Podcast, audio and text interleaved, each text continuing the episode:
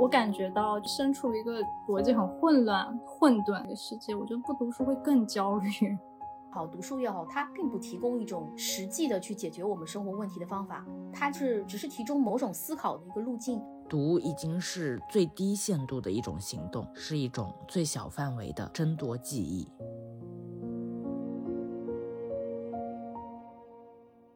大家好，欢迎来到有关紧要第七期。那年底大家都生病，打乱了过年的工作节奏呢。本来预计要在年底录的这期节目，就拖到了开年。那作为一档关注读书的节目呢，我们好像很难免俗也要做一个年终总结，回顾一下我们去年一整年呢，国内的出版社出版了哪些好书，哪些书受到了非常多的关注呢，且非常值得阅读，还有哪些被忽略的好书。啊，其实编辑工作呢，常年都在看一些书稿和一些讨论的外版书的选题啊。虽然我们也很关注同行的这样一个出版动态，但其实真正看同行书的时间其实非常少。读书最多就是常年给大家分享书的读书博主，他们一定是每年读书最多的人啦。所以今天我们就请来了一位，呃，在微博上非常受到大家欢迎的，也一直致力于给大家读书推荐书的书评人、读书博主雅谷老师。那一起来聊聊跟雅古老师的今年的一个个人阅读，也是我们一个小小的有关紧要的年终盘点。大家也可以跟我们一起来回顾一下你的二零二二年的阅读轨迹，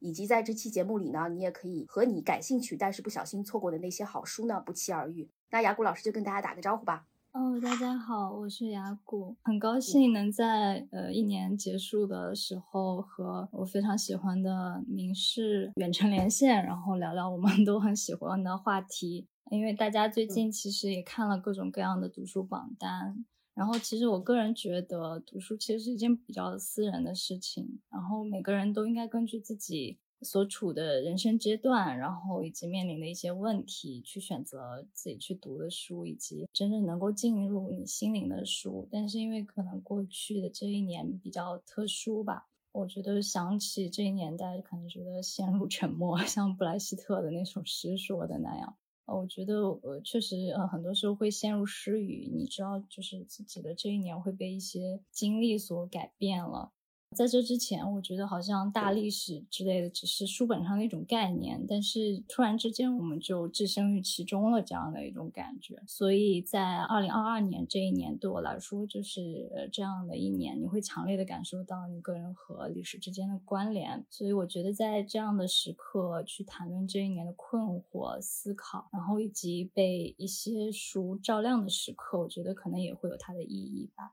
非常开心能够来到这里，谢谢谢谢。刚刚雅古老师说的今年一整年的感受，其实也是我自己个人的一个感受，就是我们置身于这个之中，那读的很多书也好，我们相遇的很多话题也好，都跟我们阅读发生了非常息息相关的这样一个关系。所以我就想想问雅古老师，你去年一年大概读了多少书啊？我看到豆瓣的年度总结上是一百六十本左右吧，其实每年差不多也就是一百多本的样子。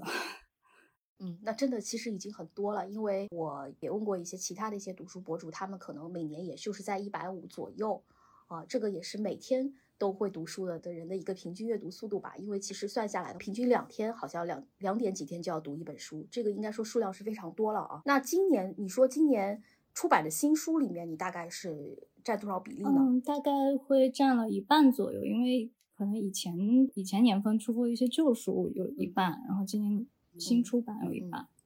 那您一自己一直以来有阅读有什么样的偏好啊，或者喜好、题材、类型、风格什么的？嗯，我觉得我就算是一个呃普通的文学读者吧，就是平时会以读那个文学作品为主，也会兼顾一些像哲学、艺术类的这样的书籍。然后今年呢是在。我自己看的时候是觉得在阅读类型上稍微做了一些调整，好像有的时候读小说会觉得跟这个世界隔得过于远，然后其实就没有没有耐心读，然后就会读那些看起来更有用一点的书。呃，一方面你会觉得这些书，就比如说你讲啊德国大德国啊三四十年代的大屠杀的历史啊，然后以及集权政治相关的一些书，读这些书的时候，你一方面会觉得。更应景了吧？你会感受到一种切身之痛，然后但是另外一方面，你回到现实世界，还是会觉得对一切很无能为力吧。然后为了对抗这种 虚无感，只好就继续读书。然后所以现在就有一种在现实的焦虑之下，然后去读书，所以读了一些历史文化类的书籍。嗯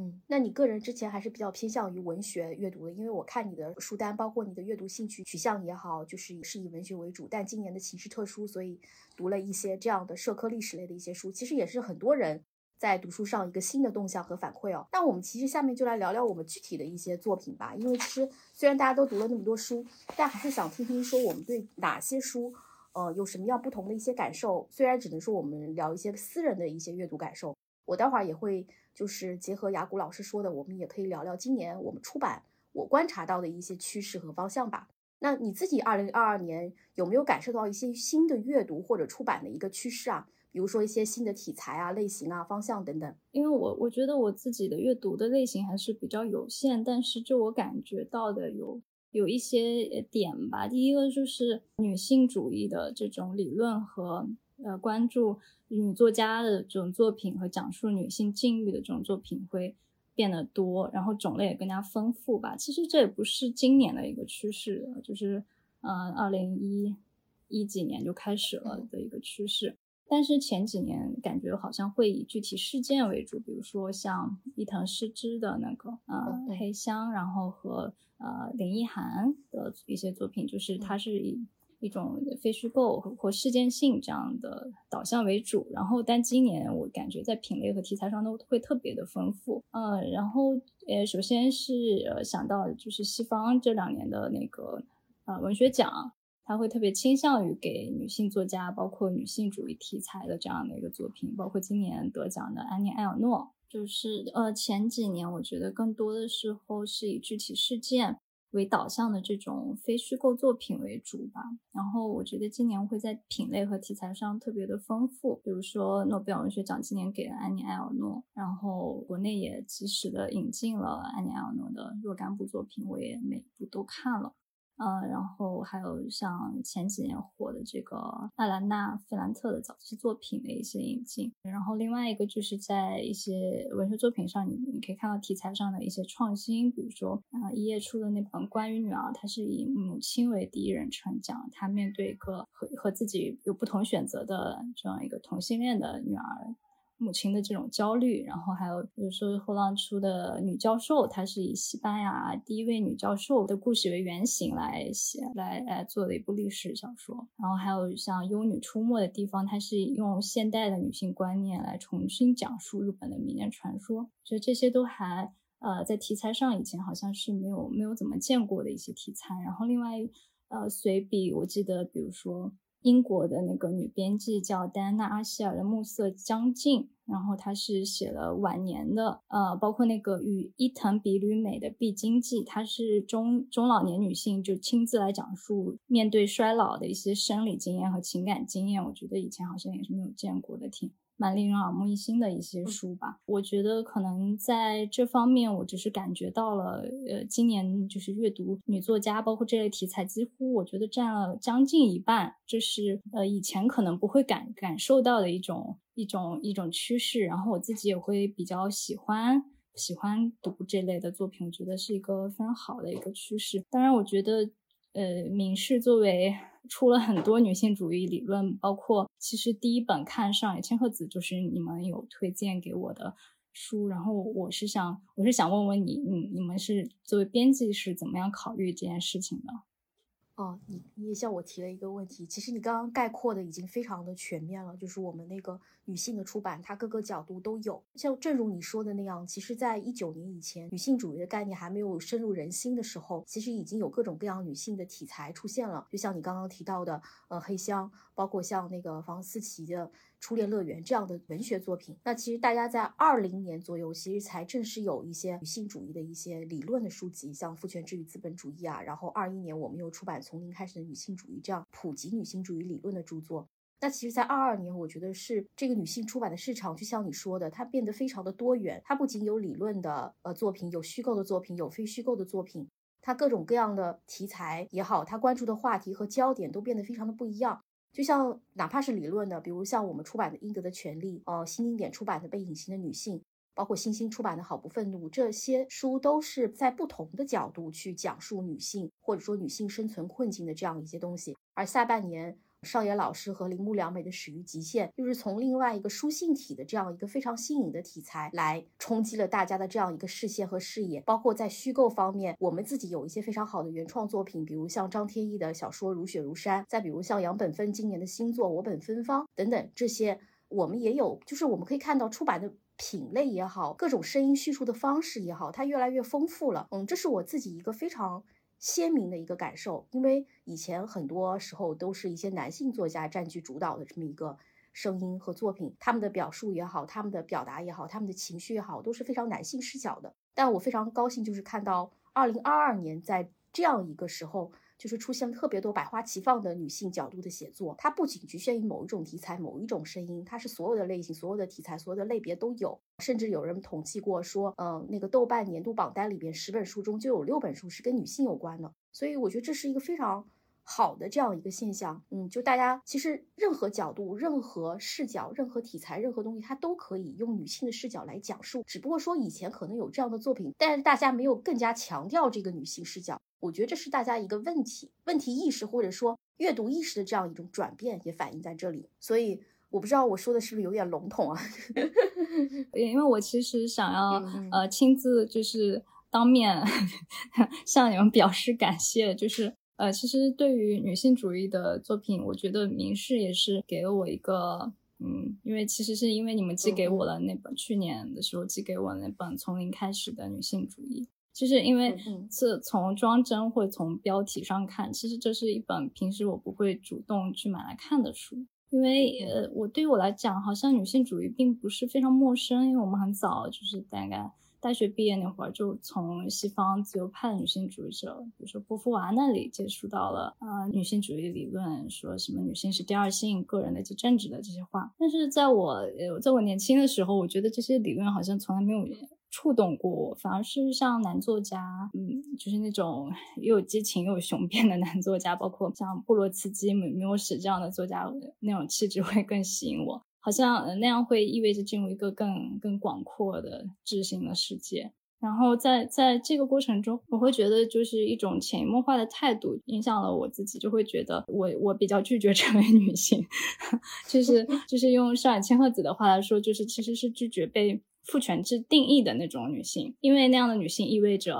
封闭或者成为男性的一个附属品，而你只有拒绝被禁锢的这种身份，才有可能走向。啊，开阔啊，自由啊，成为一个更完整的人啊，这样的事情。但是我觉得这种拒绝本身就是其实是对自我的呃一种拒绝嘛，它暗含这种特别深刻的厌女症吧。然后所以说我我后来因为被呃你们寄过来的《上海千鹤子》所第一本打动，然后去看了《父权制与资本主义厌女》，然后我就了解到哦，原来呃女性对于自我的厌恶是这么的根深蒂固，我自己就是这么一个人。然后，所以包括他在《始于极限》里讲到的女性和母亲的这种极其纠结的这种关系，我觉得那是你确实没有办法在男性作家的作品看到的一种解读方式，非常的具有启发性吧。然后，所以呃，真的很感谢你们会出这样的书。嗯，谢谢谢谢。其实这个我们出这个书的初衷，就是其实大家对于就是女性主义之前的一种误解，其实对女性主义本身也有会很多人都会有误解。呃，就是我我我们定义中，我们想象中的女性主义是什么？可能它会就像对女性的刻板印象是一样的，因为之前我们太缺少，实在太缺乏这样的书了。所以其实我会感谢上野老师把这本书写出来，因为他完全没有从一个学术理论的角度，呃，再去像呃第二性或者像西方的一些理论的书籍一样，再重新去把它从头到尾的去梳理，而是用一种对谈的方式，让我们亲身感受到它与我们实际生活的连接。然后，所以让更多人去了解女性主义的基本概念和理论，然后再去接触更多女性主义更深层次的一些东西。所以我觉得它是为很多人打开了这样一个门吧。我自己的一个感受。对我我自己也是觉得去年，呃，上海千鹤子大概算我的年度作家，因为我把他之前的所有书找来看，怎么 一本接一本的在出。然后我觉得他的这个思想确实很打动我，就是主要是在于。我觉得它它并不是那种适合作为女性解放运动纲领的那种读物，它反而是能够解释我们自身那种呃晦暗难明的那种经验，然后对待我们自己呃和自身历史的一种，包括这个在表达和语言上的困境的一种一种思想，我还我还我还真是蛮喜欢的，嗯。而且我觉得在《始于极限》里，他是更加把自己剖开来了去写，暴露了很多可能我们之前不知道的上野老师他自己自身的一些故事吧。所以其实我觉得他算是对从零开始女性主义一个延伸，嗯，然后也能更加贴近我们自己生活的一些实际吧。其实我自己会非常推荐这本《始于极限》，当然我已经被很多推荐人推荐过很多次了，倒是。那我们下面还聊聊那个刚刚讲了很多，其实国内出版的女性的一些女性主义或女性主义书籍的一些趋势啊。其实去年我也注意到一个非常，呃，普遍的或者说非常让人觉得深思的现象，就是关于疫情文学和当下有连接的文学的一些。呃，怎么讲出圈吧？就比如像讲一些经典文学，像《失明症漫记》啊，《五号土场》啊，呃，《愤怒的葡萄》，它这都是经典文学。但是你会发现，它在被人重读中又焕发了它新的生机。而这些多多少少都跟我们当下黑暗的时代也好，或者说我们所经历的这种这种历史。中的个人感受有着密切的关系啊，所以我会注意到这点。所以我不知道，就之前呃，雅古老师有读过这些类似的经典文学，或者你你在去年有重读一些经典文学吗？重读经典文学，就是你刚才讲到的，包括呃，重读了贾缪的《鼠疫》在疫情，萨拉玛戈的那个《失眠症漫记》，对吧？嗯，这个我这是一直我很喜欢的文本，但是。你确实没有想到，其实是好几年前读的啦。但是确实你想到这个文本，也会觉得跟跟现在会很贴近吧。然后，但是今年我呃经典的书反而没有没有跟当下连接的很紧密。其实我看我在看《神曲》然后和《白金》之类的呃这样的这样的今年，今年看的是这样。对，去年的《神曲》倒是真的也有好多版本，出了好多版本，很多出版社都在出嘛。嗯，然后今年，今年其实我也注意到，就是这两年的这种经典文学的重译和重版，然后就就是他们的装帧会更新颖，然后更吸引人，更年轻化，更吸引人阅读吧。比如说后浪出的那个《尤利西斯》的那个插图版，嗯，很很很好看，然后就是很吸引人读，我是打算最近重读一下。然后还有普鲁斯特的新版，然后包括那个一页书的《天使望故乡》的文库本，呃，都是一些特别值得反复去重读的书。然后还有一些高质量的传记的出版，比如说策兰，啊，桑塔格、卡夫卡传、本雅明传。当然，我觉得像卡夫卡、策兰、本雅明，就是犹太人，犹太人在他们的时代面对呃这种历史的迫害，然后。呃，做出的一些选择，我觉得这个时候读这些书也都还蛮应景的。其实就像你说的，我们去年刚刚我关注到的趋势，多多少少都和我们身处的时代有非常大的一个关系，包括在全世界范围内的女性运动的一些兴起，以及疫情或者说这个风控带给我们所有这样的一个呃感受等等。那就聊聊我们有你喜好的一些出版社或出版品牌。当然，那个也不用特地去讲是我们了，那可以讲一些别的。因为你一直是我们非常忠实的读者嘛，就可以有其他的有哪些品牌，你觉得自己比较喜欢？好，那我就不讲你们了。我觉得 呃蛮喜欢一页的，然后就是一直都蛮喜欢的，因为他们他们的选题还有装帧设计，我觉得非常吸引眼球。然后你主要是能看到他们在编辑在一本书上投入的那种激情和热爱吧。啊，我觉得呃。呃，包括今年他们的非虚构的作品，然后或者文学作品，我觉得都非常精彩。然后还有就是南大守望者，南大守望者今年出了呃很多电影导演的访谈，然后还有作家传记，我我还蛮喜欢的。然后还有就是后浪漫今年呃特别的就呃出了特别多厉害的漫画。就是包括松本大洋的一些作品，然后包括谷口治郎的作品，然后包括呃一个重版的鼠族，呃以前那个旧版印的特别不好，然后终于有了一个特别特别完美的的版本的这个鼠族，啊这也是一个它是一个得普利策文学奖的一个作品，你可以把它当做一个大屠杀亲历者的这样一个私人口述史来看待，然后非常。呃，非常具有文学性，然后我觉得令人印象深刻。然后其他的就是比较老派的，嗯，一直很喜欢的文景啊、理想国，他们会出很多喜欢的作家这样子。我也给大家推荐一个那个新行思吧，因为我这段时间就两拿到他们的做的一些新的书，因为他们去年经历了一些人事上或者说一些呃合作方上的一些变动啊，但他们去年也是重新出发，说就是出版了一些特别好的，像阿尔托的。呃，对诗歌的反叛这个书，嗯，因为拿到书的时候，我就会觉得非常感动吧。因为不管是内文纸也好，还是他做的品相也好，包括他，嗯，整个装帧设计看起来，包括他做的小别册等等，都看出来非常的用心。嗯，也可以讲是花了大力气在做，呃，这样的一些作品。所以我是觉得，就有一种敬意吧，可能就是一种对能花这么长时间，因为我知道这个书翻译的时间也非常的长，可能得有。我觉得一五年最早听说是一五年的时候就在翻译了，所以也是像这样一个呃坚持不懈努力的这样一些出版人，我们就是要致敬一下吧。我自己的个人的一个感受，像你刚刚讲的一些，我也很喜欢，呃，不管是一页也好，南大守望者、后浪漫、文景、理想国，这个都是我们现在出版的翘楚，也是我们名师要去学习的一个对象了。所以也是期待明年能有更多更好的出版品牌。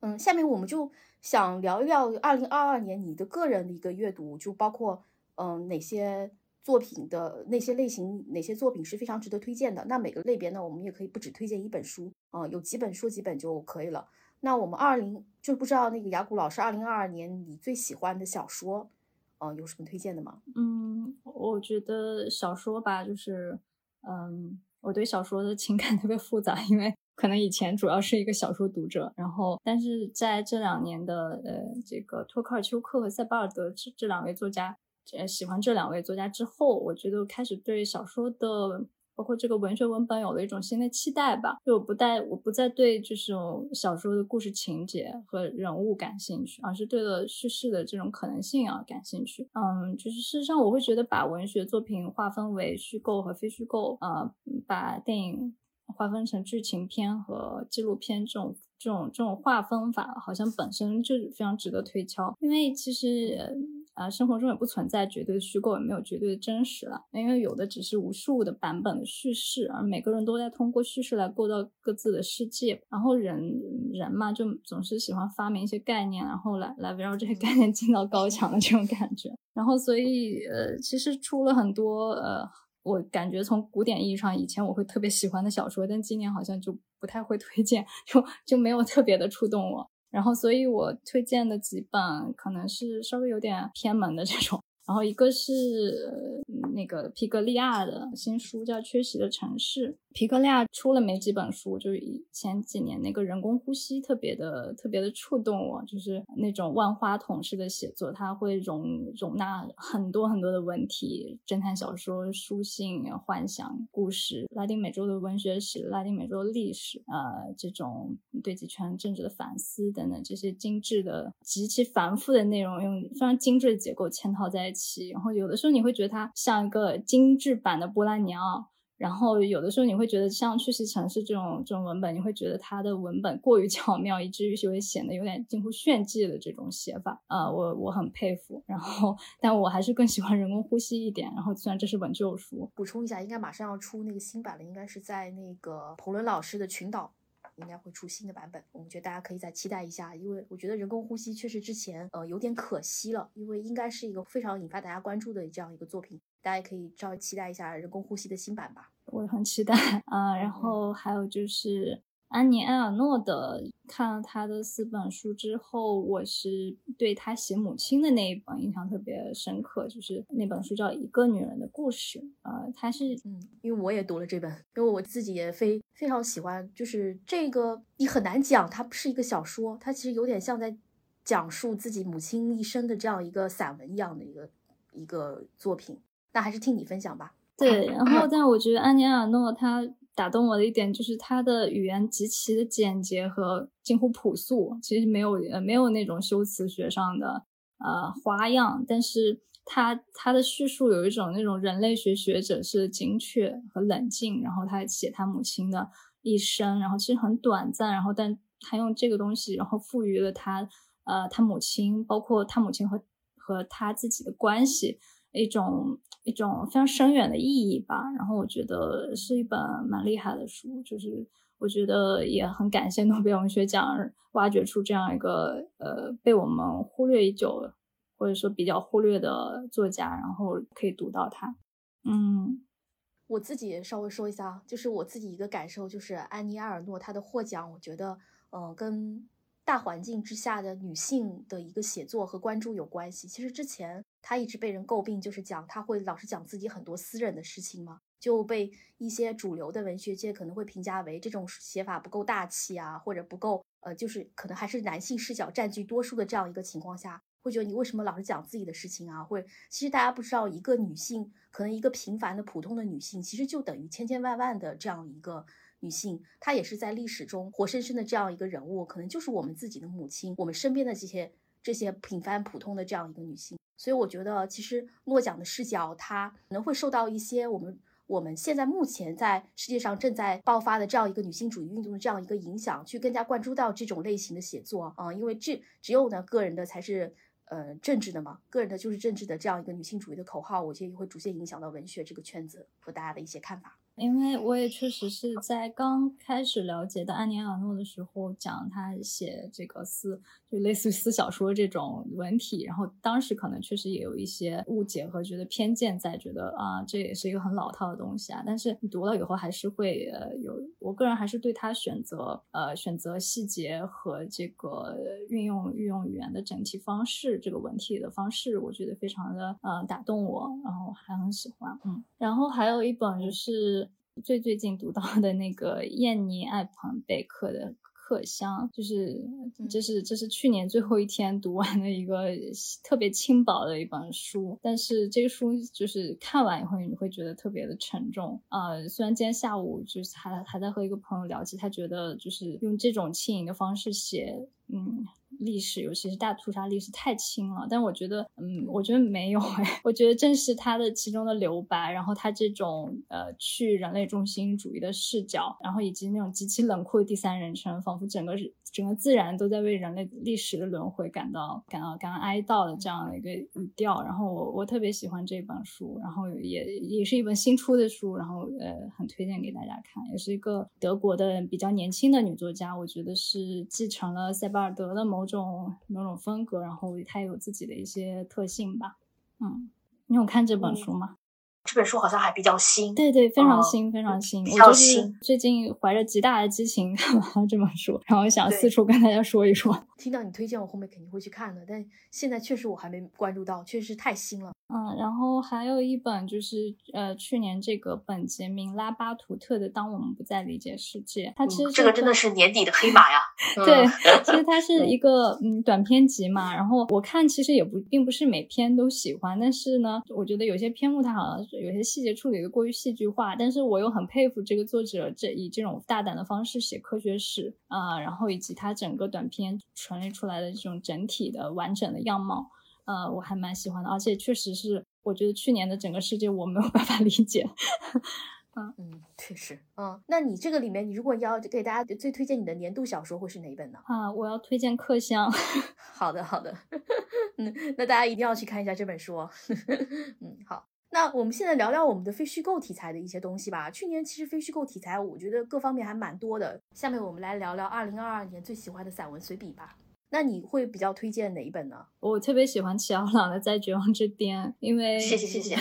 因为就是齐奥朗是那种，反正就就是常读常新，你翻到随便哪一页读几页都会被。呃，被强烈的打动这种作家，之前《解体概要》也是陪伴了我很多年，一直非常期待他的新书。然后呢，呃，终于盼 盼了很久，出了这本《在绝望之巅》。嗯，然后就我觉得很好看，虽然你能看到一个更青春版本的齐奥朗，嗯，我觉得呃呃很耐读，嗯。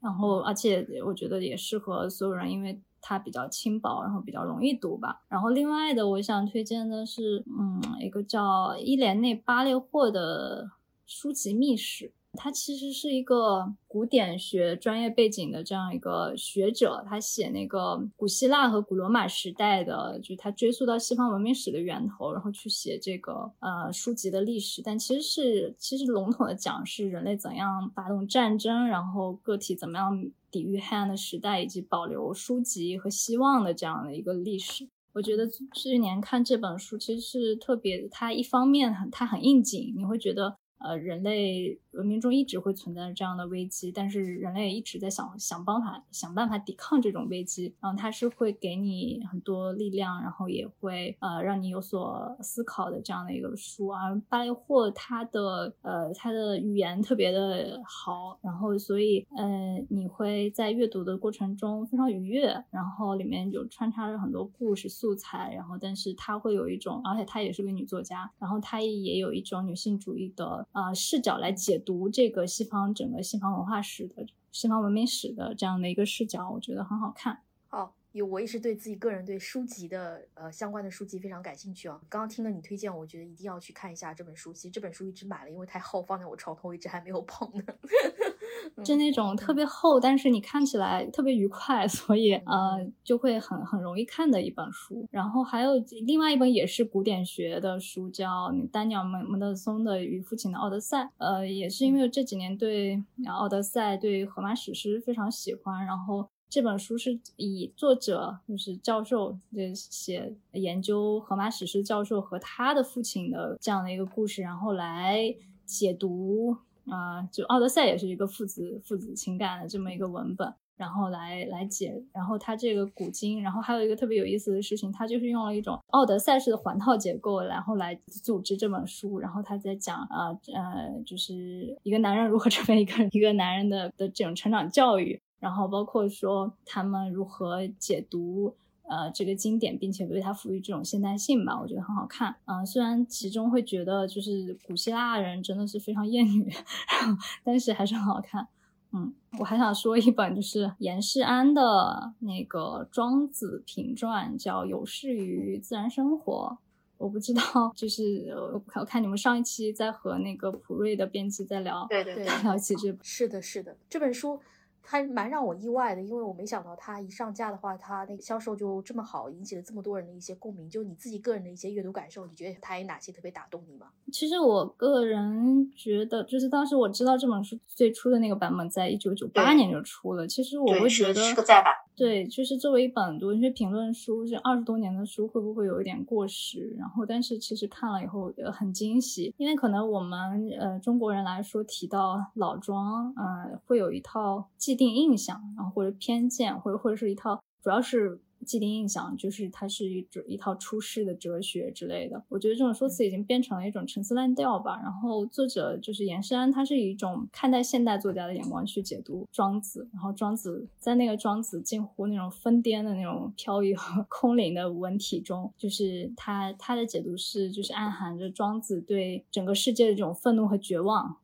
啊，然后你会觉得啊，庄子好有现代性啊，然后而且你会跟庄子很有共鸣，我觉得呃非常好看，而且也完全不会觉得掉书袋或者是难读之类，它非常清晰，非常易读，我觉得这都是读起来完全不会有负担的一些书。其实我觉得庄子他的某种，就像我嗯上一期跟那个西哥聊的那样，就庄子其实跟我们现代人的心境，或者说我们身处的。历史中的心境会非常的契合，因为它是关于一个命题，是人在如何在这样黑暗的时代找到自己的位置的这样一个永恒的这样一个命题吧。嗯，所以这本书应该也是非常好看的，也也非常推荐给大家。下面那个聊聊诗集，因为我知道雅古老师也是比较喜欢读诗集的。其实二零二二年的诗集也是出的也非常的多，各种第一次引进的一些作家，或者不管是再版的也好，还是各方面的也好，嗯，品类也非常的丰富。那就聊聊你。你最推荐的一些诗集吧。好啊，我其实诗集啊诗歌就是一直会在读，然后以前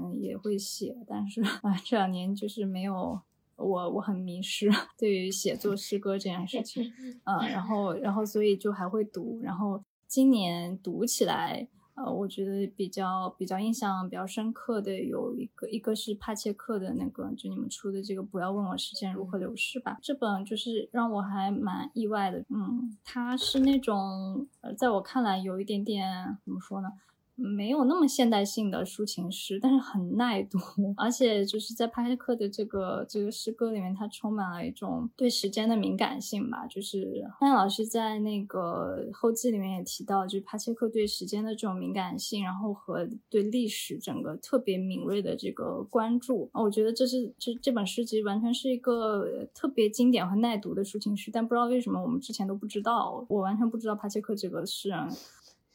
对，因为它是一个小众国家的一个国民，可能大家对小众文学确实没有那么关注。嗯，这个也是我们决心要引进这一类小众国家的小语种的这样一个文学给大家的一个决心吧。因为帕切科的确实非常的值得大家去阅读。对，然后而且它确实也是那种呃，你你一直读，然后它这个它的他的语言很清新，然后也很易读，然后但是他会呃一直很触动你的这样的一个一个诗集吧。我很喜欢这本。然后第二本是巴赫曼的那个《所有的桥都孤独》，就是巴赫曼是因为好好多年了都没有他的新诗歌的新译本，然后巴赫曼很好看，就是巴赫曼的诗写的非常好，然后但是译本好像一直有一点，有一点，有一点不太对劲儿的感觉。嗯，那你觉得新的这个译本怎么样呢？我觉得我觉得还可以，但我还是很 更期待更好的一本。就是呃，我觉得挺好的，但是我觉得这个这个一本的好处是在于它是一个选本，它其实是通过呃选出了巴赫曼基本上一生的这种风格上的一个跳跃吧，然后呃你可以就是整个看到巴赫曼的风格上的一个变化，我觉得还还可以，值得一读啊。我觉得尤其是他后期的诗，然后我还还蛮喜欢的，嗯。主要巴赫曼的光芒，我一直觉得应该是被他的那个诗人男友所掩盖，因为大家提到巴赫曼的时候，都会讲他是某某侧兰的女朋友。所以这件事情就很无奈啊，嗯，就有的时候我觉得巴赫曼的那种敏感和嗯巴赫曼的诗歌能力，我觉得也好像也完全不亚于策兰，但是他的版本出的就非常非常的少。然后我我之前也问过呃你们译那个呃布洛赫的徐迟，然后 很想推荐他译一下，嗯，这样。那我们就期待吧，反正嗯，我相信应该会有很多好的，会有很多新的一些译本会出现的。嗯，然后还有就是最近读的一本，其实是塞巴尔德的一个处女作，叫《自然之后》。它是怎么说呢？就是特别不像诗集的诗集，然后就是很多人。看起来可能觉得它很像分行的散文，然后，但是我还是因为我自己个人是非常非常喜欢塞巴尔德的这种文体创新，就是它对于这种非虚构和虚构门类的界限的打破，然后以及它的整个文本中呃传递出来一种对我们现在世界的一种极其有效的这种回应吧。然后看到他的这个处女作，其实里面是三三篇长的组诗，然后他在写自然史，然后写人类的这个探险史，然后还有他自己的个人的一个私人的往事吧。然后我觉得他对题材的那个呃题材特别广，他的题材特别广阔，然后呃，他语言也非常好，但是嗯，但是我觉得显然他会觉得就是。一种像他后期那几本的文体其实更适合他，然后但是在这本，因为我对斯巴德很偏爱，所以我看他的诗集的时候，我也觉得呃非常好看，嗯。好，那你的年度诗集会是哪本呢？嗯，我还是说不要问我时间如何流逝吧。那我们聊聊刚刚也聊的那个社科非虚构这一块题材。嗯，其实我们今年的出版可以说是各种丰富啊。然后你也是比较，今年也是说因为各种各样外部环境的原因，读了很多这样的书，就不知道你最推荐的会是哪本书呢？我会推荐哪些书呢？我最推荐的就是李硕的那本《简伤》，那这个也是口碑爆棚，今年口碑爆棚的一本书啊。对我今年其实是先是看了很多，就比如说像啊《破碎的生活》，啊像《与屠刀为邻》，就是讲卢卢旺的大屠杀，然后包括那个犹太人的大屠杀，然后针对犹太人大屠杀之类的这样的一类作品。然后但是好像觉得呃我们此地的问题好像跟那个。还是有有点区别，然后所以也倒回来读了很多国内的这个历史学的研究，然后包括今年也新出了，比如说鲁西奇教授写的戏，讲一个秦丽和他的世界，还有罗欣老师的一些，对罗欣的那本呃漫长的余生，然后但是到年底我读到李硕的《简伤》的时候，我好像觉得这真是一本奇书，因为看到恰恰在推荐说这本书是讲。人际的，我其实是用一种猎奇的 心态，然后来关心一下这个事儿。然后，但是这本书看完了以后，我就大受震撼，因为确实是弥补了知识上和嗯的一块完全无知的区域。就是没有想到，就是因为他在他的别副标题是一部夏商周启示录啊，他是讲到我们华夏文明的源头，包括就是这个商朝，就是他是发明甲骨文，就是发明文字的我们的这个时代，然后他当时的一些宗教，然后以及以及一些呃非常阴暗的事情，就是人祭人生人奠基，就看这本书很沉重很吓人，而且呃就是他。跟鲁迅那种叙事不一样，就是李硕有一种特别大开大合的那种才能，然后他他会他会特别的会有大胆的那种猜想和推论，然后但是我还蛮相信这些，就是我觉得很有道理他推论的，然后你会你会觉得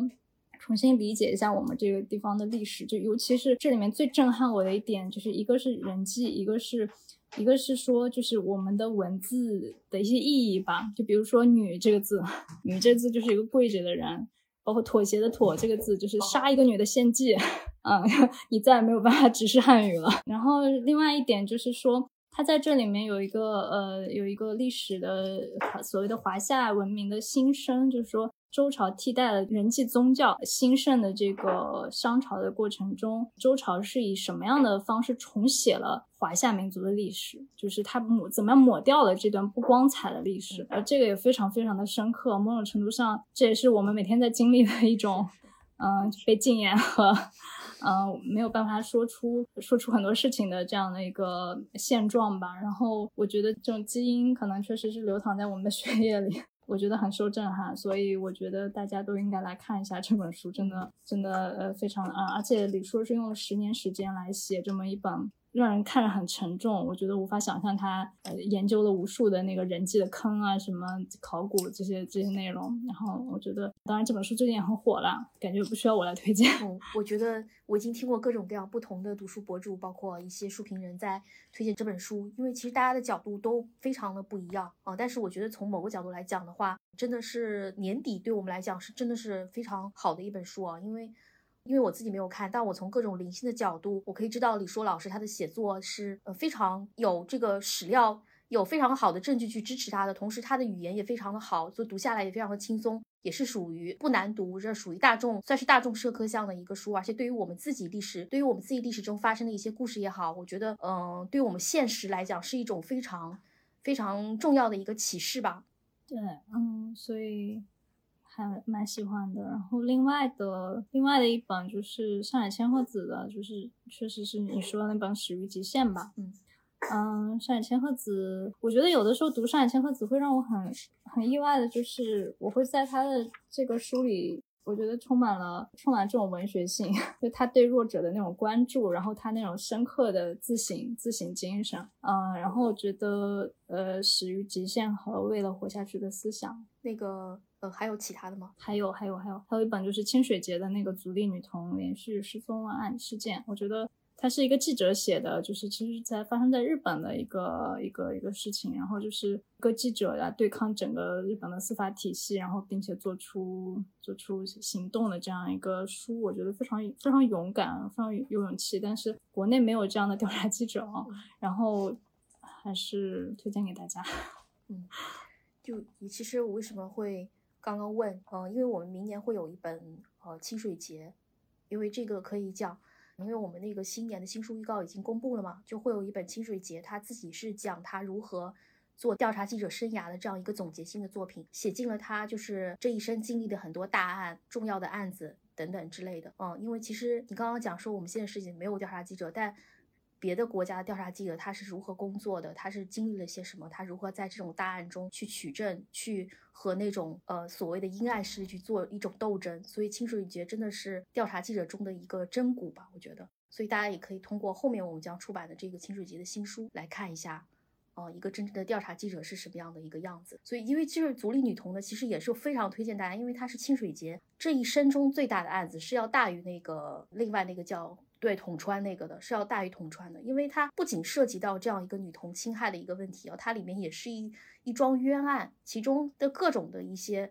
呃角度也好，一些视角也好，包括各方势力也好，在清水节的人生中也可以讲是他的第一，所以就还是会非常推荐这本《足利女童》吧。每次就是看完这种，你就会想到啊，我们这里发生了多少类似的事情，然后其实有有很多。很需要新闻和很需要调查记者的一个一个国度。对，所以所以就很无奈吧，很悲哀吧，我觉得。下面就我们聊聊，就是我觉得那个，因为雅古老师应该也是做电影嘛，所以就你对艺术类书和电影类的书，应该平时有很多的一些关注。就像看看你二零二二年度你最爱的这个艺术类的有或者可以推荐的有哪些书啊？嗯，艺术类的书籍，呃，就是说到电影吧，我就因为最近也在写一些电影类的文章吧，我就会发现，就是关于经典的这个电影，包括比如说像巴赞这种特别厉害的电影评论家，然后其实到现在也没有完整的引进他的作品，然后包括像塞尔达内这种就完全没有引进，然后包括很多非常重要的呃导演，比如说像塔尔克曼，我我不知道你们有没有兴趣，他的访谈的表达好的不得了。然后可以研究一下，就是非常了不起的。然后还有像雅克塔蒂这样的非常电影大师，但是其实，呃，他可能不如像大卫林奇，然后像更多的一些呃时髦的导演这么时髦。然后，但是在电影观念上，其实是非常了不起，就没有办法被电影史忽略的这种电影大师的呃书吧。嗯，反正没有被引进，我觉得还蛮遗憾的。最爱的艺术类书籍就是一个就是。南大守望者的那个电影导演的访谈，今年出了王家卫、昆汀还有大卫林奇的前两个，王家卫和昆汀的访谈就是一个查缺补漏的一个，呃，就是完全以前没有出过的这样这样的一个访谈，然后看了以后还蛮喜欢的。然后呃，其他的电影书好像一直都在翻新前几年出过的书，但是新的好像不是很多，而且电影类的书籍就是嗯翻译的很不好。翻译的翻译的真的很糟糕，尤其是一些就是哲学家写的那个电影文章，呃，然后翻译的很不太不太不太准确，这样对，确实有点遗憾，因为主要前两年的电影书出版可能经历了一个高潮之后呢，就大家对这块的市场就感觉还是比较饱和的一些，因为其实该出的重要的导演呢，重要的一些呃导演什么的，他基本上都做过了。所以说，但剩下的一些可能就略微会显得稍微小众一点。所以，嗯，我是觉得南大这个系列确实做的是相当不错的啊。就是包括他像王家卫、昆汀是第一次出嘛，他也算是非常重要的导演，但是一直没有说好的书去来介绍他或者他的这样，而且访谈也是比较易读的这样一个系列啊。对，然后而且他们的这套好像是就是根据，比如说这些导演历年来在杂志上的访谈，他做了一个时间上的编排。然后我觉得其实这个工作应该好像可能也不是很难吧，我。站着说话不腰疼，然后就是我觉得是可以做一下这样的书，我觉得很有意义啊。然后接着就是我觉得后浪的有一套艺术与观念系列，他出的那个夏加尔，然后最近有最近有一本叫《北方文呃文艺复兴艺术》，然后这本我还没有来得及的看，然后但是我看了夏加尔那本，然后我觉得从呃装帧，然后从里面的插图，然后到就是这个他其实是一般是评传吧，呃他对评传的写作能力本身，我觉得都是非常优秀的一个综合来说的这种艺术书，然后我觉得也会推荐大家对西方艺术感兴趣的。的朋友，嗯，绘画感兴趣的朋友，嗯，好，也谢谢那个雅古老师对艺术书籍的推荐啊。其实我觉得我们的艺术书籍和电影书籍的出版，去年没有说特别多亮眼的作品。其实从对，其实从那个我们的年度榜单上，我们也可以看，我自己一个感受是觉得。大家的心思可能不在这个上面了，因为去年发生了实在太多的事情。可能前两年觉得大家还能岁月静好，去安心下来去翻翻艺术的画册呀，或者看一些展览。去年包括线下展览都没有了，所以我觉得这个一定程度上，我觉得还是影响了大家的一个心情，会影响大家对艺术类书籍的一些关注啊。所以我觉得还是挺可惜的。哪怕有一些书，它可能非常的重要，但是在那个阶段，我觉得很难被人注意到。我觉得也是希望今年我们。经历了这样一个不正常的一年之后，今年我们在大家都可以自由出行的情况下，这个艺术书也好，说大家去接触艺术、接触电影的机会也能够变得多起来吧，也是一个小小的期待。那我们聊聊那个漫画图像小说，因为我知道你也是看过很多这类书，所以就想听听一下你去年你的一些推荐。我很喜欢，我最喜欢的一本就是你们出的《永恒园》。啊，谢谢谢谢谢谢。其实这本我之前没有关注到，然后但是呃，因为我觉得这本好像是那个马尔克斯的译者宣乐是吗译的，然后我就觉得好像好像好像，因为我对拉美文学很有好感嘛，然后所以就呃买了回来，然后就立即看，然后看了以后我我觉得非常超出期待，而且我觉得去年这个时候引进实在是特别的 恰逢其时。呃，尤其是看的那个时候，刚好说北京马上要封控，然后我就整整个人处于绝望的 状态。然后你看这个，这是一个关于集权政治的末日预言。然后因为外面下着一场会杀人的雪，然 后所以你就没有办法出门，嗯的这样一个开篇，然后极为宏大的呃开篇，然后接着他的他的画法还是比较。比比较老派。然后，但是我是很佩服这个厄斯特菲尔德黑尔德的这个编剧能力。然后他嗯他的整个故事讲得非常的完整，然后而且呃密度很大。主要是在去年看这个书，非常恰逢其时，而且呃我们会对我们会对这段经历很很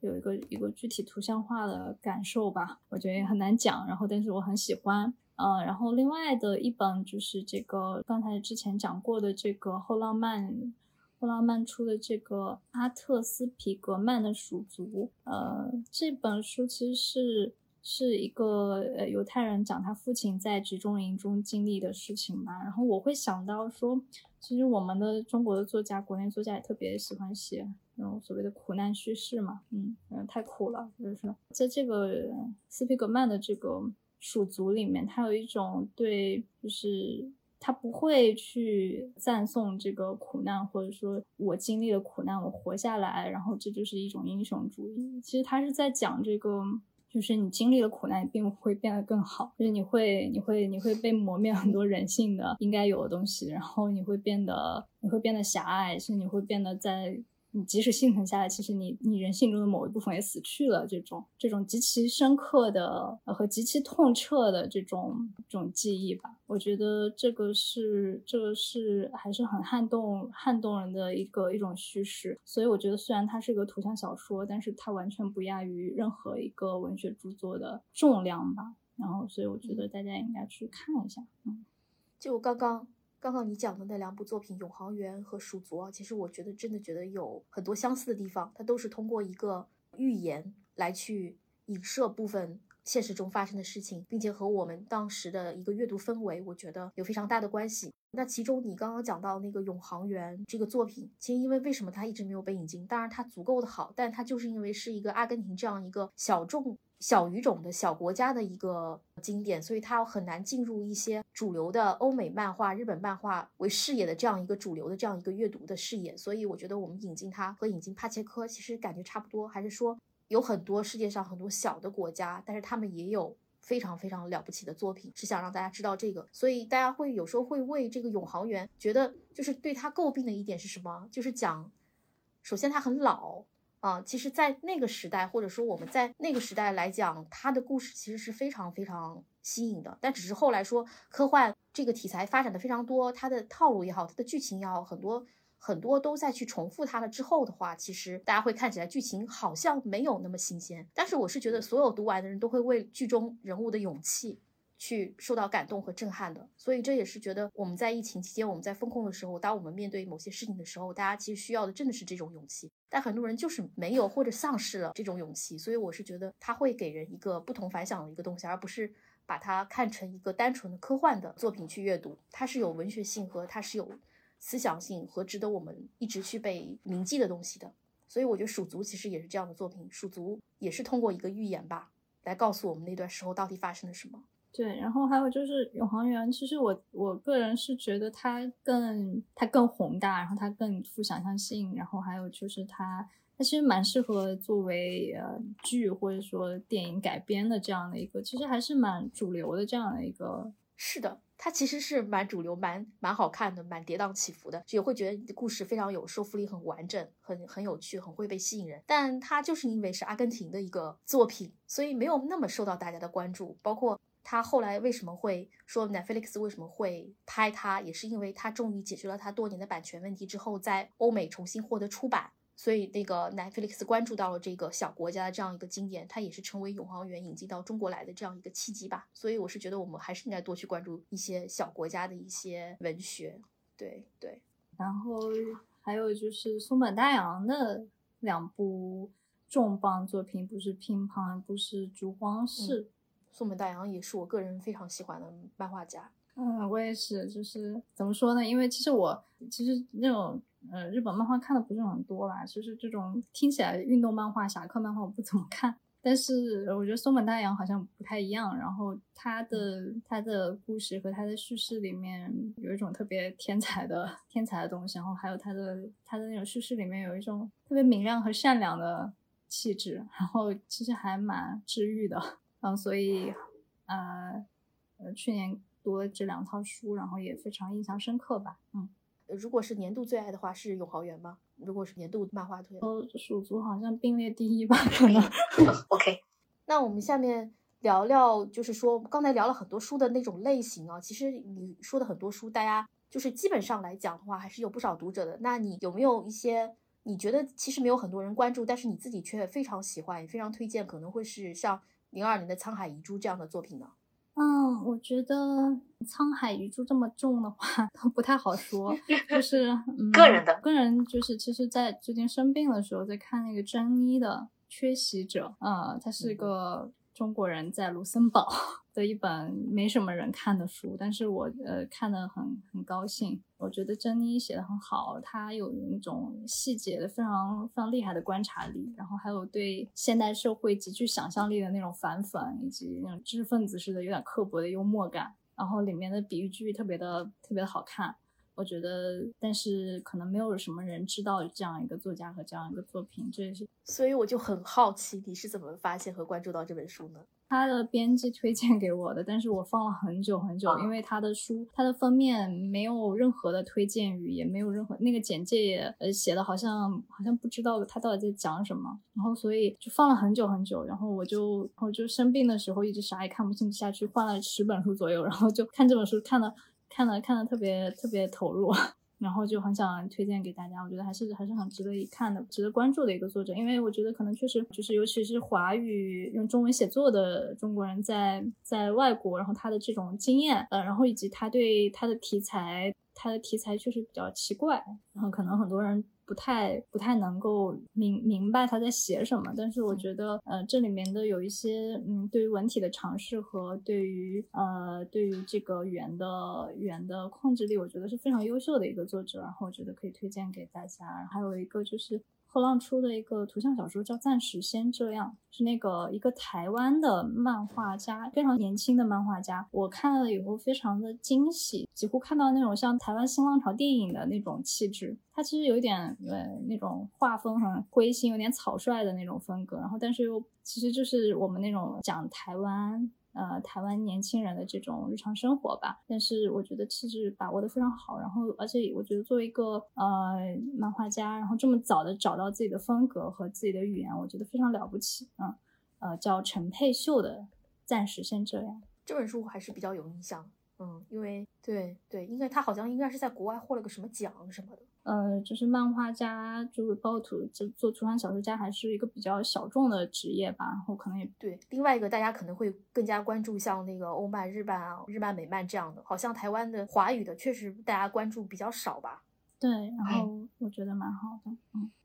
下面我们聊聊就是装帧设计吧。就是其实我是觉得去年会发现很多设计特别好的一些书啊，就是因为你也是喜欢读纸质书嘛。那你有没有留意到什么你特别喜欢的那种装帧设计啊？我我觉得有有若干本的，就是呃最初年中的时候就有一本生赖昌久的书，其实是就他的生赖昌久其实就是这应该是引进的关于生赖昌久第一本文字书，然后里面也有很多生赖昌久的就是摄影照片，然后呢这本书非常的做的非常的具有仪式感，然后它的那个装帧和里面的内页的排版都非常的优秀，呃我特别喜欢这本书。呃，和这本书的装帧，然后另外就是那个诺顿注释版的那个《爱丽丝漫游奇境与进攻奇遇》，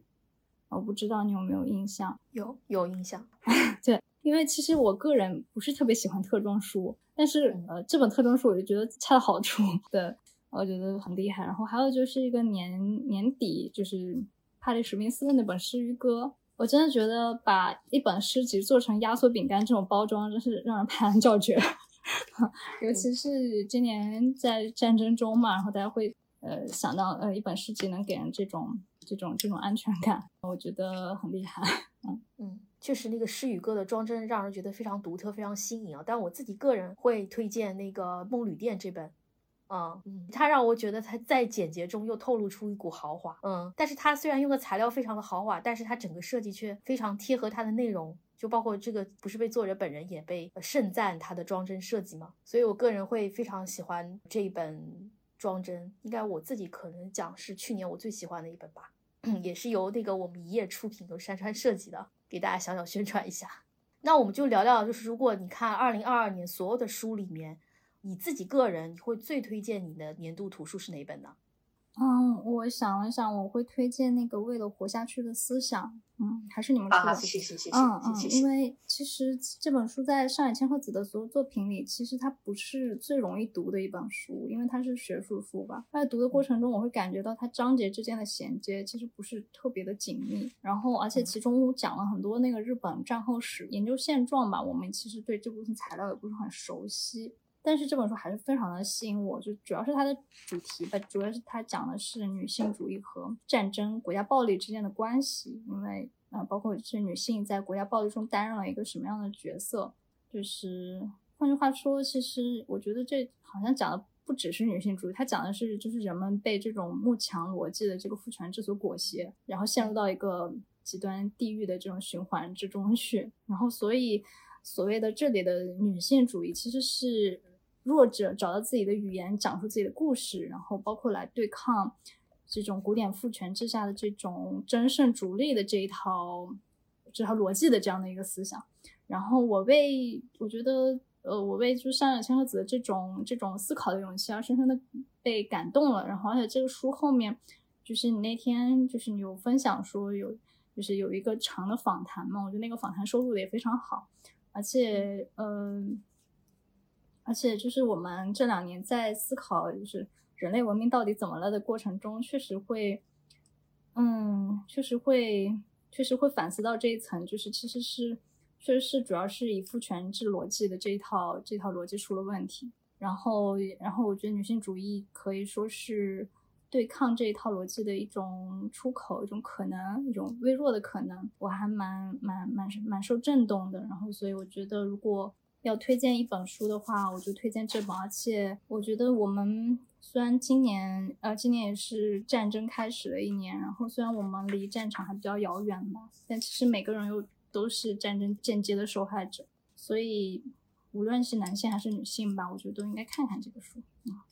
你说的非常好，概括的非常好。其实我这本书也是我去年我做的所有书里面我自己最喜欢的一本。因为它真的带给我非常非常多的思考，就是我们一直在思考女性主义的一个终极的问题是什么。其实这个问题，我觉得很大程度上是不可言说的。我会用“不可言说”这四个字来去概括它。我我们就点到为止吧。其实这本书收录的书，呃，上野千鹤子，你刚刚讲说它的结构不是那个，因为主要是它的论文集是和国家、民族、暴力这一系列问题相关的这样一个论文集。另外一点就是，其实他之前从他自己的代表作的《父权制与资本主义》，他是从一个经济的角度来讲这个，从马克思主义、女权主义这个角度来讲的。我还是想说，他是可以，他讲是他人生的代表作，也是说女性主义需要去思考的一个终极问题吧。我觉得只能这么去概括了。嗯，对，因为我其实每个人就是在聊到这个事情的时候，其实都会往这个方面想，但是，嗯，确实我也没有想到这么具体和这么这么，他的材料也非常充实。我觉得确实是一件，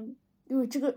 是值得一看的书，因为这个这个问题主要是上野老师他在日本经过很多次论战，并且获得了胜利，他赢得了他对手的一种尊重吧，是他人生研究课题中的一个大块啊，所以这个过程我觉得是非常激烈，也非常呃戏剧性，甚至是来之不易的。他如何在这些东西中进行进行到把自己的这个问题论证到这个地步？嗯，我这是我觉得很佩服他的地方吧。好，现在刚刚就聊了我们的年度图书啊，就是。也是非常谢谢能推荐上野千鹤子为了活下去的思想这本。我最后还是想跟大家讲，我觉得每个人都应该去读一读，不管你读不读得懂啊这个书，因为它确实学理性比较强。我觉得在什么时候翻开，我觉得都会是开卷有益的吧。嗯，那我们下面聊聊关于一些读书，因为很多读者朋友，一些包括我们自己的一些小伙伴也会就想说，哎，那个读书，呃，他们觉得很有负担，就特别是看到一本很大很厚的书。所以我不知道雅古老师，你一般读书你会？一天会花多长时间？你喜欢在什么时间、什么样的地点去读呢？我我现在大概是每天早饭之后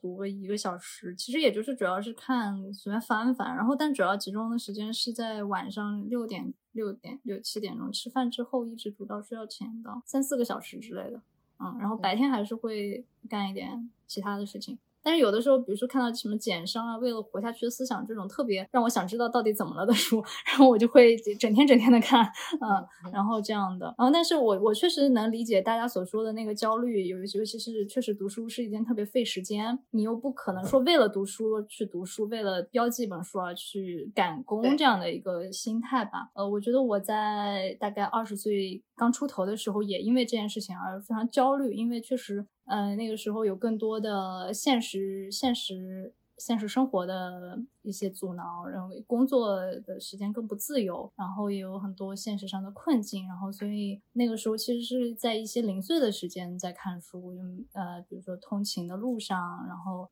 但我回家还是会花比较多的时间去看书，然后包括我觉得我没有办法接受加班的工作，就是因为加班的工作会让我没有办法看书。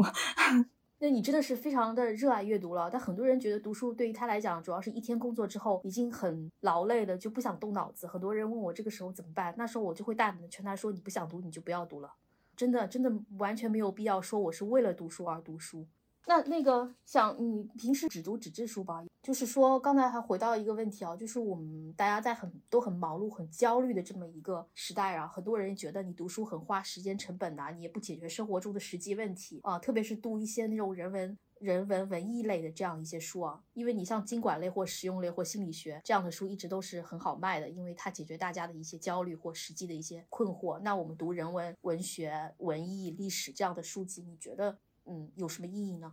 你会怎么看待这些言论呢？我觉得，呃，因为我完全不看有实用性的书，然后所以，但对我来说，我觉得我我感觉到就是身处一个逻辑很混乱、混沌，然后价值的这种衡量也较为单一的这样的一个世界，我觉得不读书会更焦虑。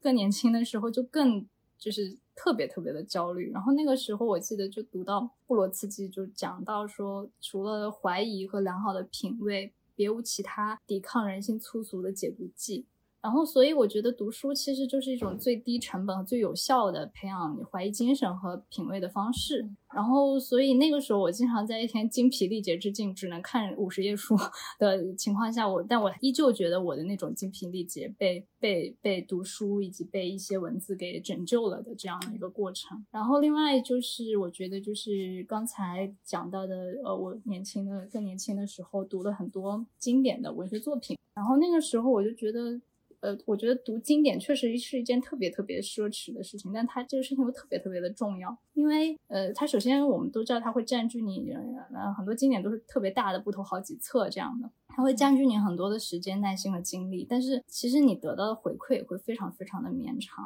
然后我一般是每年都会抽出一一整块的时间，我去读一个比较重要的经典书，比如说春节就会读，呃，荷马史诗啊，呃，古希腊神话呀，然后这这样的书。然后他们就是这类书可能跟所谓的现实确实没有任何关系。然后但是经典经典书是这样的一种东西，就是它是人类文明的一种标记。其实。它也是我们生命中的一种标记，但是我们可能从来没有意识到它的存在。它们可能是以就是荣格所说的极其无意识的方式存在于我们的生命里。然后你的阅读就是唤醒这些呃唤醒这些记忆的一个过程吧。然后你一旦唤醒之后，你就不会不断的跟不断的跟这些经典重遇。然后我觉得就像那个《与父亲的奥德赛》里面讲到，就是你现代的父子关系里面依旧能够看到荷马史诗里面的那个父子关系的一种一种投射。然后，所以，呃，一旦我们通过阅读激活了这种记忆吧，然后他们就会在你的生命中反复回响。然后，而且你也通过这些作品啊，拓展了自己生命的一些容量吧。我自己是这样看待文学作品的一些啊有用之处的。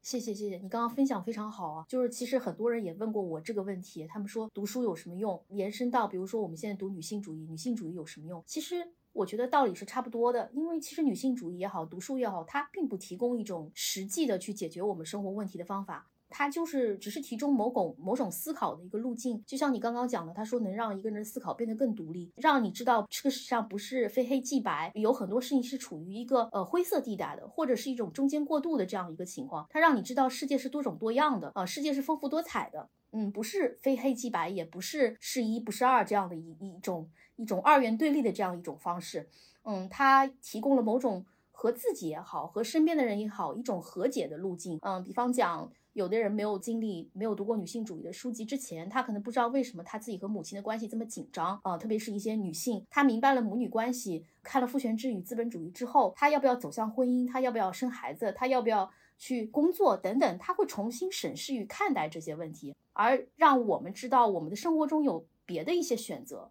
有其他的选择，而不是说要按照社会既定的路线去让我们去走。它会让你明白这个，我觉得这个就是对所有的人来讲是非常重要的一件事情，让你知道你还有选择，呃，让你知道你不是非得遵从着社会所规定的那套路线去走下去。这个是我觉得读书也好，嗯，不仅仅是读女性主义书啊，是读所有的书也好，它让你知道你有选择。你可以去选择，而且我会想到，就是杨德昌的电影里讲说，我们上了那么多年的学，真正重要的事情却没有人教给我们。海滩上的一天吧，好像是。我觉得确实是，比如说你怎么样跟一个人相处，怎么样对，就怎么样看待你自身经历的过去，怎么样应付一些生命中的变化，包括一些无可挽回的失去。我觉得这些事情，嗯，都需要学习，然后也都需要去做出选择，而不是说，呃，一套既定的、既定的轨道。然后，所以说，我觉得读书在这个地方 读书，进行自我教育，就尤其的特别的重要。然后，我觉得我们不能完全被现实的问题所完全占据，还是要靠读书来，嗯，清洗一下自己的心灵吧。我觉得，我觉得就是自己不够好，然后所以去读书。是的，是的。那我们就非常坚定的，就是说，我们肯定要出版更多更好的一些书，让大家能提供更多的我们对不管是对文艺生活也好，不管是对我们现实更多的呃思考的角度，以及更多更好、更丰富多样的那种人生选择吧。也是到了二零二三年，我们现在像我们出版品牌来讲，其实承担了一种出版挖掘更多更好的新的作品的一些重任。今天也非常高兴和雅古老师我们交流了这么多关于读书的一个呃事情呢，那也是最后阶段非常。希望大家今年都能够与更多的好书相遇吧。那最后大家别忘了去微博上关注雅果老师哦。同时，这一次的年度读书回顾的节目，我们也在我们的读者群中征集了大家今年的年度最爱。下面就来听听来自两位普通读者的投稿吧。呃，我是多多洛，我在二零二二年读了有一百五十本书，特别推荐的是。关于女儿，韩国金惠珍的，这是我第一次读韩国人的书，呃，我觉得非常有共鸣。我自己是女儿，也是母亲，一直呢就是随波逐流，随遇而安，没有想过自己的处境，也没有和自己的父母探讨过这种身份的这个问题。从表面上看呢，我妈妈是很安心的，我们都很平凡、很安静的。但是我想，如果我像书中的女儿那样的选择，她也会像书中的妈妈那样百般阻挠、生气和不安。但是如果我有这样的女儿，我也会不安，也会难以启齿。但是呢，我可能会，呃，为她贴补家用，但是不想和他们生活在一起。所以我读这本书有很多的共鸣。呃，这本书里的男性是缺席的，爸爸去世之前呢是在国外工作，是母亲含辛茹苦养大了女儿，希望她按部就班的能过上平凡又安逸的生活。但是女儿读书很好，学识渊博，能够在大学里做讲师，但是为了被无理辞退的同事一起抗议，见义勇为站了出来。而母亲更加耿耿于怀的是，她的爱人也是女性。他们俩这么优秀的女两个女性，她们无力负担房租，只能搬回家来给妈妈交房租，让妈妈必须面对自己刻意回避又视而不见的这种生活。其实呢，我觉得妈妈其实她就是不安的，她自己在疗养院工作也是很见义勇为的。他所护理的真年轻的时候一直为别人做抗争，在国外呢为韩国人争取权益，回国来以后又为外籍工人争取权益，但是到老了呢孑然一身，就老年痴呆了，又后来被疗养院抛弃，那个妈妈就没有坐视不管，她想办法接回了真，照顾她到去世。他妈妈一直说不能理解女儿这种见义勇为，其实她一直是在见义勇为的。他们是血脉相通的，他的不安呢是怕女儿被歧视，希望女儿选择一条好走的路。他怕她学问好、学识又渊博的女儿陷于贫困，生于这样的环境，他的担心是多余的吗？就像我，我也有这样的担心。这本书呢，我全力推荐，这是我在二零二二年读过的书。我觉得他书里都是我们女人的血和泪，东亚的女人都是非常有共鸣的。可是不管怎么样，我们要好好的吃饭，好好的睡觉，一起度过漫长的。明日，各位有关紧要的听众朋友们，大家好，我是西夏酒馆的主播一夏。在我今年的年末读书总结里，我提到了一本我很喜欢的图像书，可能也是我今年买的最超值的一本特装书，这就是来自名仕的《永航员》。其实对于我这样一个一年可能要读五百本、六百本的人来说，阅读是一种习惯，它同时也是一种疲劳，是一种厌倦。我很不惧怕跟大家承认这一点，甚至跟亲近的朋友，我会表达的更激进。我会说，一般来说，过我手的书里，十本里只有一本会让我觉得特别精彩，两三本优秀，剩余的可能就平庸。甚至你读二三十页就会知道，这些书会进入一个二手市场的转卖。在那些十进一的精彩书籍里，又只有一些凤毛麟角的作品，会让我觉得能够传世，成为那种我搬多少次城市、搬多少次家都难以割舍的存在。我想，《永航员》是这样的存在。这本图像作品，我觉得会像文学经典那样沉淀下来，流芳百世，因为它真的超越了国籍、年代。把一份迷雾般的恐惧生动地推到我们眼前，让我们在虚构的故事里穿透性的看到非虚构的哲学思考，让我们在紧张的情节之外，还有余味悠长的困惑抵达我们心灵深处。